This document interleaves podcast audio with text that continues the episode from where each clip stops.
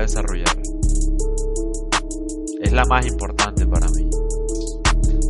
Es súper importante no solo por la manera en que nos puedan ver los demás, sino porque nos permite a nosotros lograr cualquier cosa que nos propongamos o cualquier cosa que nos enfrentemos podemos superarla. Es la habilidad más importante. La palabra habilidad eh, yace o tiene su significado a partir de que se puede desarrollar. Y como se puede desarrollar, lo clave, lo clave acá es practicar. Practicar, practicar y practicar. Cualquier habilidad. Pero más allá de eso, antes de practicar cualquier cosa y estar dispuesto siempre a afrontar cualquier percance o circunstancia que nos lleva a lograr algo en la vida o alguna meta o superar algún, alguna dificultad, es importante también hablar de, de otras características muy importantes. Por ejemplo, la confianza en uno mismo viene del amor propio, obviamente. Y más allá del amor propio, que es una palabra muy trillada, por decirlo así, muy repetida y con poco significado, lo que quiero resaltar acá es que uno tiene que aprender a conocerse. Las personas deben aprender a conocer sus debilidades y sus fortalezas. Entendiendo eso, tú sabes que puedes mejorar y cómo lo puedes hacer. Pero si tú siempre dices, por ejemplo, y eso también va ligado a lo que voy a decir a continuación, tienes que tener la mente abierta de que tú puedes lograr cualquier cosa en la vida, cualquier habilidad, así no la tengas inmediatamente. La gente por lo general dice, no, es que yo soy así, yo soy de mal genio, yo soy tímido, yo tengo tal personalidad, como si el ser humano fuera un pedazo de, de piedra que no cambia nunca en el tiempo, ¿no? O que una piedra abandonada, por decirlo así, que no puede ser transformada. Y todo lo contrario, uno tiene que ser abierto en que tal vez ahora mi habilidad no esté desarrollada, tal vez a mí no se me dé bien hablar en público ahora, pero lo voy a lograr. Entonces, partiendo de esa mentalidad de ser abierto y no fijo, de tener una mentalidad abierta y no fija, de no justificarse uno en que uno es malo solamente porque ahora es malo y no ponerle empeño a uno a trabajarlo y superarlo. Creo que ahí va los problemas de autoconfianza o de confianza. Ahí yace el primer problema. Cuando tú dices que tú eres malo con las mujeres, que a ti no se te da lo de las relaciones, es porque tienes una mentalidad fija. Y esa mentalidad fija va arraigada con la mediocridad. Está de la mano. Cuando tú dices que eres malo en algo y te quedas así, con los brazos cruzados y ya, pues no hay nada que hacer, ahí no hay nada que trabajar, porque tú no estás dispuesto, ya perdiste antes de empezar. Tu voluntad no está encaminada a superar tu reto, a superar los problemas que tengas o las debilidades que tienes, sino tu mentalidad está ya rindiéndose sin siquiera intentar algo, sin siquiera mejorarlo, o intentar, no sé, encontrar a alguien que te pueda enseñar cómo mejorar una habilidad. Y si no lo intentas, ya estás derrotado desde el inicio, entonces ¿para qué seguir? vas a seguir con tus problemas de autoconfianza. Entonces, lo primero que uno debería hacer es primero reconocer en qué es bueno uno y en qué es malo. ¿Y qué te gustaría mejorar? Obviamente. No entender que tú solamente tienes estas habilidades y no puedes tener ninguna otra porque así no funciona la vida. Te vas a pasar, no sé cuántos años vive una persona, aproximadamente unos 70, 80 años en promedio, entonces te la pasas 80 años siendo tímido porque es que tú naciste siendo tímido y, y ya, no hay nada más que hacer. En esos 80 años tú puedes mejorar esa timidez uh, del cielo a la tierra y en mucho menos tiempo. El problema es la decisión. Entonces, una vez tú tienes la decisión, viene la práctica. La práctica es la capacidad para desarrollar una habilidad. Y tú puedes lograr lo que tú quieras si tú lo practicas lo suficiente, si lo practicas como tu vida, como si tu vida dependiera de eso. Hay, hay un, alguna vez yo leí algo muy interesante sobre la capacidad que tienen los niños para aprender un idioma o para aprender cosas de la vida desde muy pequeños. Y no es que ellos nazcan superdotados, no es que tengan una habilidad especial que ningún otro ser humano tiene, sino que por el contrario, ellos se encuentran en un entorno donde si tú no aprendes lo que está a tu alrededor, probablemente no sobrevivas. Entonces esos niños parecen una esponja y todo lo aprenden súper rápido, porque están decididos a aprenderlo, porque ven a su alrededor y ellos quieren saber qué es lo que pasa a su alrededor. Por eso desarrollan su habilidad más rápido. Por eso los niños cuando son pequeños aprenden los idiomas súper rápido y no se quejan, no como un adulto que dice, uy, no, el inglés a mí no se me da, etcétera. Entonces, aparte de tener la mentalidad de que puedes lograrlo y de practicarlo y repetirlo muchísimas veces hasta el cansancio, tienes que tener también como cierto propósito de aprender algo. ¿Por qué lo quieres aprender? Eso te reafianza un poco, como los bebés.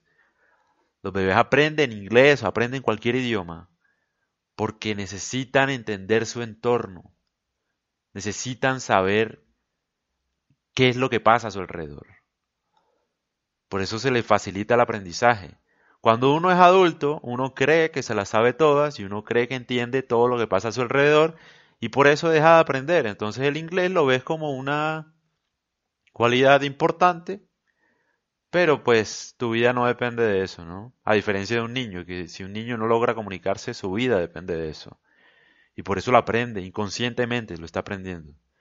Entonces hay que recuperar esa esencia que uno tiene en la niñez, esa curiosidad por el mundo, como si la vida de uno dependiera de eso, como si fuera lo más importante, como si al otro día no pudieras comer porque no lograste desarrollar esa habilidad que estás buscando tener esa hambre, ese propósito, cuál es tu intención de aprender algo.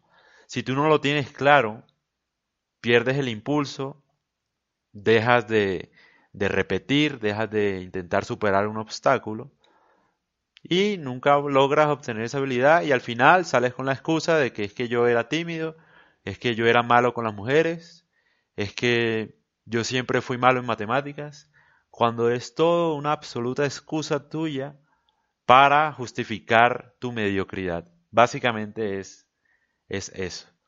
Entonces, uno siempre, lo que yo digo es de resaltar un poco lo que uno es y conocer sus habilidades. Es muy importante. ¿Por qué? Porque una vez tú sepas tus habilidades, tú tienes confianza en ti mismo. Entonces, una vez tú tienes confianza en ti mismo, a ti te importa un carajo lo que digan los demás, porque tú sabes que al final vas a superar cualquier obstáculo porque ya sabes cómo hacerlo o ya sabes qué es lo que tienes que hacer y es esforzarte bastante y repetirlo. Repetir algo es la madre de todas las habilidades. Tú puedes ser malo hoy con las mujeres, pero si tú sales todos los días o intentas salir todos los días con mujeres, en un año eres el don Juan que todas estaban esperando. Lo mismo pasa hablando en público. Tú puedes ser malo hablando en público, hablas al frente de tus amigos y te da pena, eres un desastre, titubeas, etc.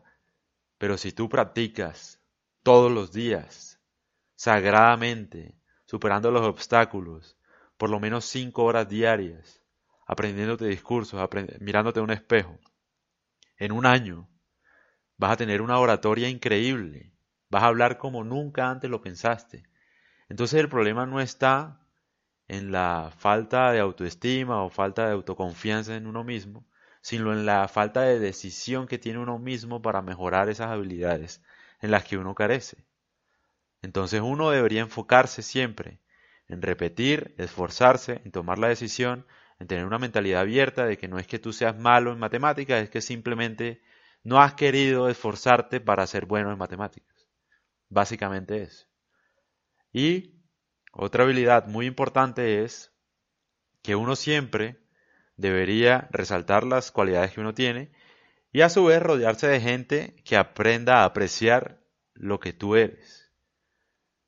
Porque digamos que eso reafianza un poco lo que se, trata de, mejorar.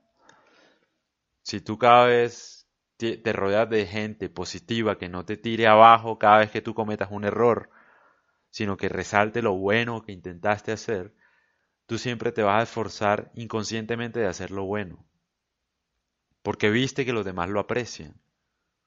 Es como este podcast. Si uno ve, por ejemplo, que yo hablando de esto le llego a muchas personas y las personas me dicen, así sea solo una persona, me dicen, este podcast estuvo muy bueno, muchas gracias, me sirvió mucho. Eso a mí inconscientemente me incentiva a esforzarme un poco más y a mejorar todos los podcasts que, que vienen en el futuro, a tratar otros temas, a tratar de comunicarlos mejor. Entonces la vida siempre se trata es de mejorar, pero para mejorar tú tienes que tener claro que lo puedes lograr. Sin esa confianza, sin esa confianza es imposible mejorar en cualquier aspecto de la vida. Es imposible mejorar en matrimonio, es imposible mejorar uno como persona. Uno tiene que siempre reconocer en qué falla, cuáles son sus errores, siempre tratar de mirar cuáles han sido los errores. Yo me he equivocado en muchas cosas en la vida, en muchas cosas, y, tengo en cuenta esos errores para poderlos mejorar. Obviamente. Parece fácil, obviamente, pero si tú, porque es que conozco las personas, es que las personas siempre tratan de justificar una mentalidad mediocre diciendo, o una mentalidad de mala persona diciendo, es que a mí me gusta, te voy a tirar un ejemplo, es que a mí me gusta, o es que yo no soy hipócrita, a mí me gusta decirle todo lo que pienso a las personas en su cara. Eso lo que hace, o es que yo soy así, frentero, tal, eso lo que hace es una justificación para tratar mal a los demás. Eso no es que tu personalidad sea así. Es que tú justificas un error, lo tapas con algo, un aspecto de tu personalidad para que las demás personas no te vean mal. Entonces no, no es que ella sea mala persona, lo que pasa es que ella siempre dice lo que piensa, es honesta. Y la gente por lo general trata de camuflar eso, ¿no? Trata de camuflar ser frentero con hablar mal de los demás, con ser criticón, con criticar todos los demás con ser mala persona, con no ayudar a los demás a ser mejores. Lo justifica, ¿no? Resaltando los errores de los demás.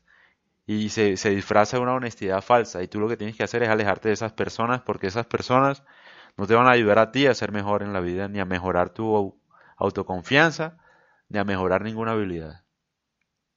Entonces, lo que uno tiene que hacer siempre es no justificar los errores que uno tiene, no justificar que uno es tímido, no justificar que uno es feo, no justificar nada, sino ver cómo uno puede controlar esa situación y mejorarla. Porque al final la vida se trata de aportar a los demás valor. Y la única forma, tal vez, de aportar valor a los demás es desarrollando uno habilidades. Y para desarrollar uno habilidades tiene que practicar y tiene que esforzarse y tiene que creer que es posible. Entonces les dejo estos consejos para que mejoren su autoconfianza y no crean que no tienen tal talento o no tienen tal habilidad, porque claramente la pueden desarrollar. Cualquier habilidad. En eso se basa la autoconfianza o la confianza en uno mismo.